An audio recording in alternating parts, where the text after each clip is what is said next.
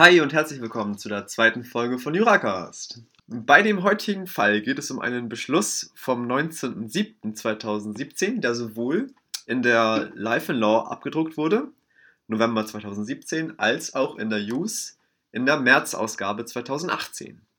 Der heutige Fall kommt aus dem Schuldrecht BT und behandelt die Frage, hat der Käufer ein Recht, einen Anspruch auf Vorschuss für die Transportkosten zur Nacherfüllung? Das hört sich vielleicht im ersten Moment etwas diffus an, aber es geht eigentlich um einen ganz einfachen Sachverhalt. Der Kläger, wohnhaft in Kiel, hat bei dem Händler in Berlin einen Pkw gekauft für 2700 Euro.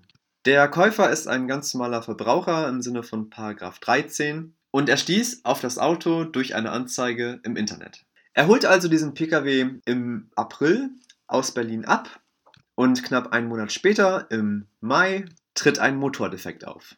Noch am gleichen Tag meldete sich der Käufer beim Verkäufer und meinte, hey du Hammer, ich habe hier einen Motordefekt, ich bitte um Nacherfüllung. Und wie das meistens so ist, hat sich der Unternehmer erstmal nicht gemeldet. Mitte Mai, also so am 15. Mai circa, hat dann der Verbraucher, der Käufer, dem Unternehmer eine Frist gesetzt für die Nacherfüllung. Und zwar lief die Frist am 30. Mai aus.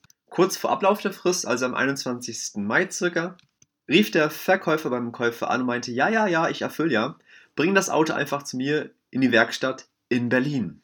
Und da ja so ein Auto mit Motordefekt grundsätzlich erstmal nicht fährt, entstünden alleine für den Transport dorthin Kosten in Höhe von 280 Euro. Deswegen meinte dann der Käufer, ja, mache ich, aber dafür möchte ich erstmal einen Vorschuss haben für diese Transportkosten, weil 280 Euro erstmal aufzubringen, um die Karre zu dir nach Berlin zu bringen, ist auch schon eine Hausnummer. Also verlangte er weiterhin Nacherfüllung unter Aufrechterhaltung der Frist bis zum 30.05. Daraufhin hat sich der Verkäufer einfach nicht mal gemeldet. Schlussendlich ließ dann der Käufer einfach den Wagen bei einem anderen Unternehmer reparieren. Diese Kosten wollte dann der Käufer von dem Verkäufer ersetzt verlangen. In dem Beitrag hier wollen wir uns darauf beschränken, um die Frage zu klären, ob so ein Vorschuss für die Nacherfüllung, also hinsichtlich der Transportkosten, überhaupt möglich ist.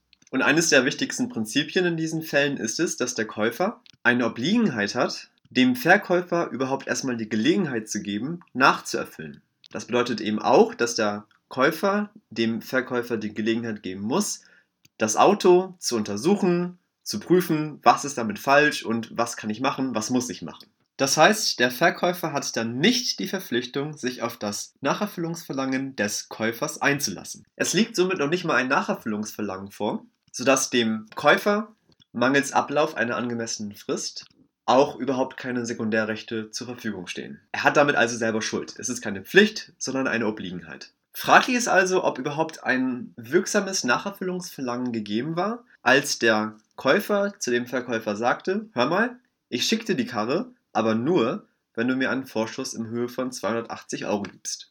Da ja der Käufer Schadensersatz haben möchte, statt der Leistung, statt der Nacherfüllung, weil er ja mittlerweile den Wagen anderweitig hat reparieren lassen. 437 Nummer 3, 280 13281. Einen Kaufvertrag haben wir. Es müsste also auch ein Mangel bei Gefahrübergang vorhanden sein. Jetzt wissen wir natürlich nicht, ob hier ein Mangel bei Gefahrübergang vorhanden war.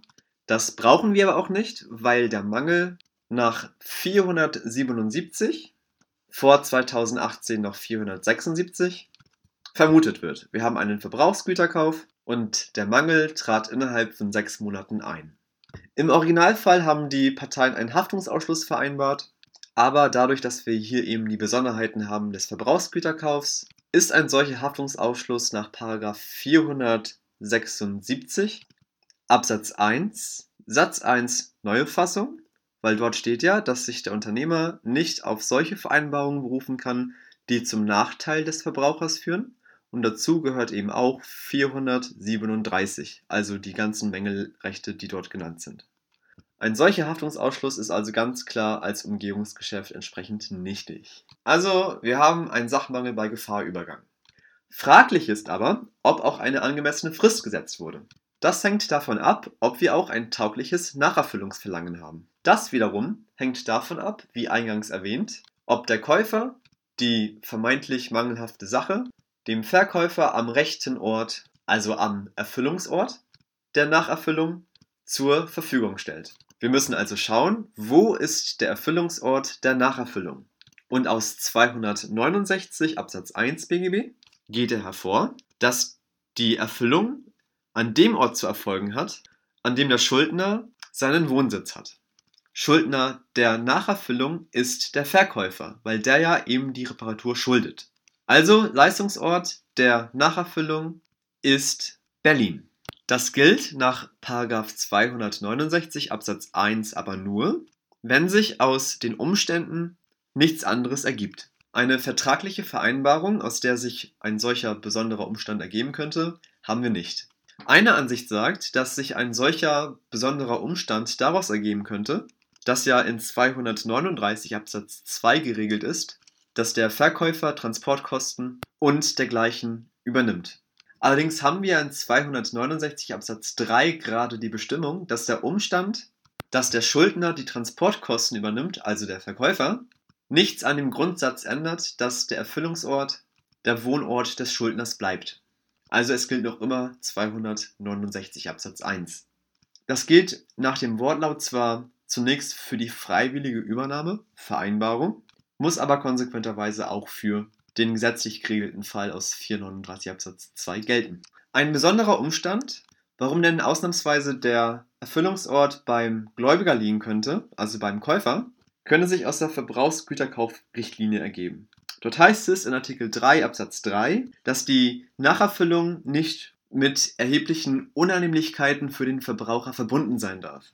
Jetzt kann man ja überlegen, hm, das ist ja eine Unannehmlichkeit, das Auto dahin zu schiffen.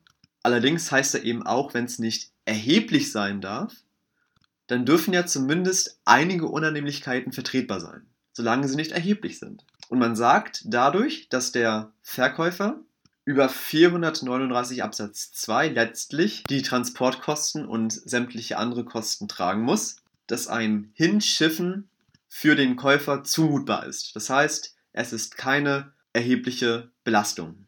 Um sämtliche Klammern jetzt zu schließen, grundsätzlich haben wir also nach 469 den Leistungsort beim Schuldner, also beim Verkäufer, und wir haben keine besonderen Umstände, die sich entweder aus einer Vereinbarung ergeben, wir haben hier keine Vereinbarung, oder aus einem etwaigen Rechtsgedanken aus 439 Absatz 2 oder aus der Verbrauchsgüterkaufrichtlinie. Der Verkäufer hatte also damit vollkommen recht zu sagen, bring die Karre zu mir.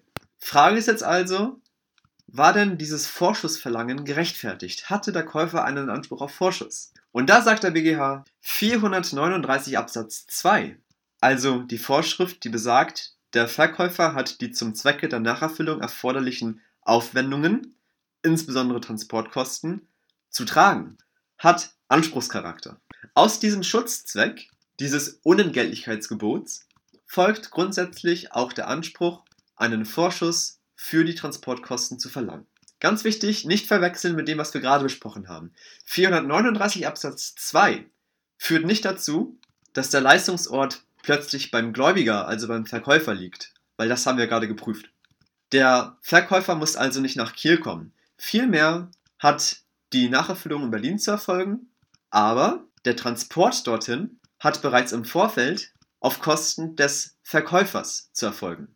Das Berufungsgericht hatte ursprünglich gesagt, der Käufer hat keinen Anspruch auf Vorschuss, dass er auf diesen Kosten sitzen bleibt, ist sein eigenes Risiko. Er müsste demnach diesen Anspruch zunächst gerichtlich durchsetzen. Das möchte der BGH dem Käufer nicht zumuten. Ergebnis also, Aufgrund 439 Absatz 2 hat der Käufer einen Anspruch auf Vorschuss, somit war das ursprüngliche Nacherfüllungsverlangen rechtmäßig. Der Käufer hat mit diesem Verlangen eine ordnungsgemäße Frist in Gang gesetzt. Diese Frist ist abgelaufen und der Käufer durfte billigerweise die Reparatur vornehmen lassen. Ergebnis: Der Käufer hat ein Recht auf Erstattung der Reparaturkosten.